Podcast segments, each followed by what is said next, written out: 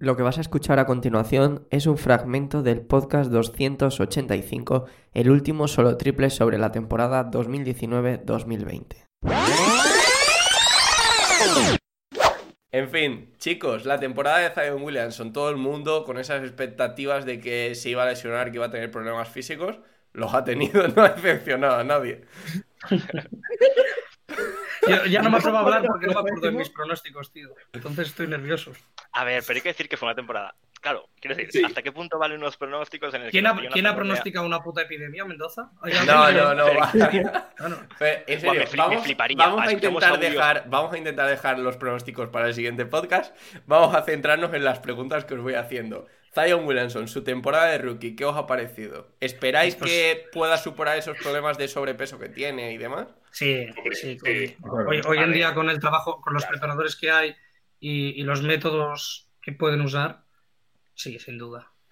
Sí, sí, creo, creo, que, no se puede calificar. Pero no, no, visteis. No, no, sé si os fijasteis que tuvo un efecto un poco Margasol, ¿no? Que durante la pretemporada nos enseñaron unas fotos donde parecía que estaba en el momento más fino de su vida y llegó la. Bueno, la burbuja, la regular season está súper resumida de ocho partidos y les vimos a los dos otra vez toneletes. Bueno. Pero es que nunca puedes. Es que una burbuja para un jugador como. O sea, más que la burbuja, el confinamiento para un jugador como Zion Williamson es muy peligrosa. O sea, es un tío que es muy dado a conseguir músculo, digamos.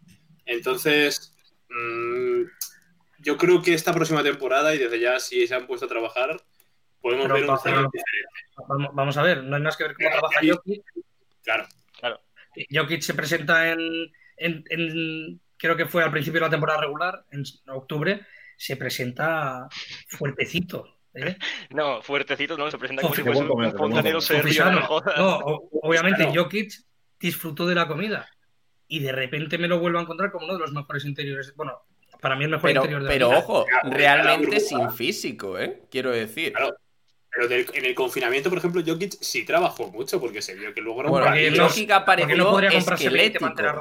O sea, recordad que Jokic aparece esquelético en esas primeras imágenes, luego le pasa también un poco como Mark y demás, que cuando llega la burbuja vuelve a recuperar un tono, bueno, en su caso más o menos normal, no tan gordo como solía, pues yo qué sé, como llegó a principios de temporada, que me acuerdo que vimos una foto que se había comido a, a Jokic 1, y, y sin embargo, en esa pretemporada COVID le vimos como súper esquelético, fue cuando había pasado además el COVID y todo eso, que dijimos, joder, ¿cómo, le ha tratado la enfermedad, no?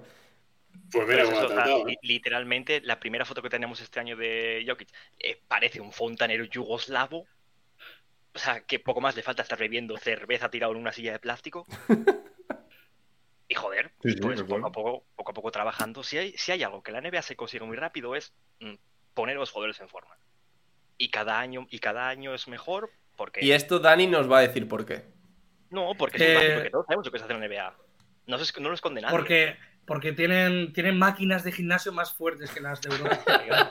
tienen, tienen como un sistema de hierros mucho más fuerte que el de Europa. Nadie ha hablado de doping. Nadie habla de doping aquí. ¿eh? Nadie, no, se, no, se, dice, no se dice, pero todo, todo el mundo sabe que se hace y todos los equipos lo hacen.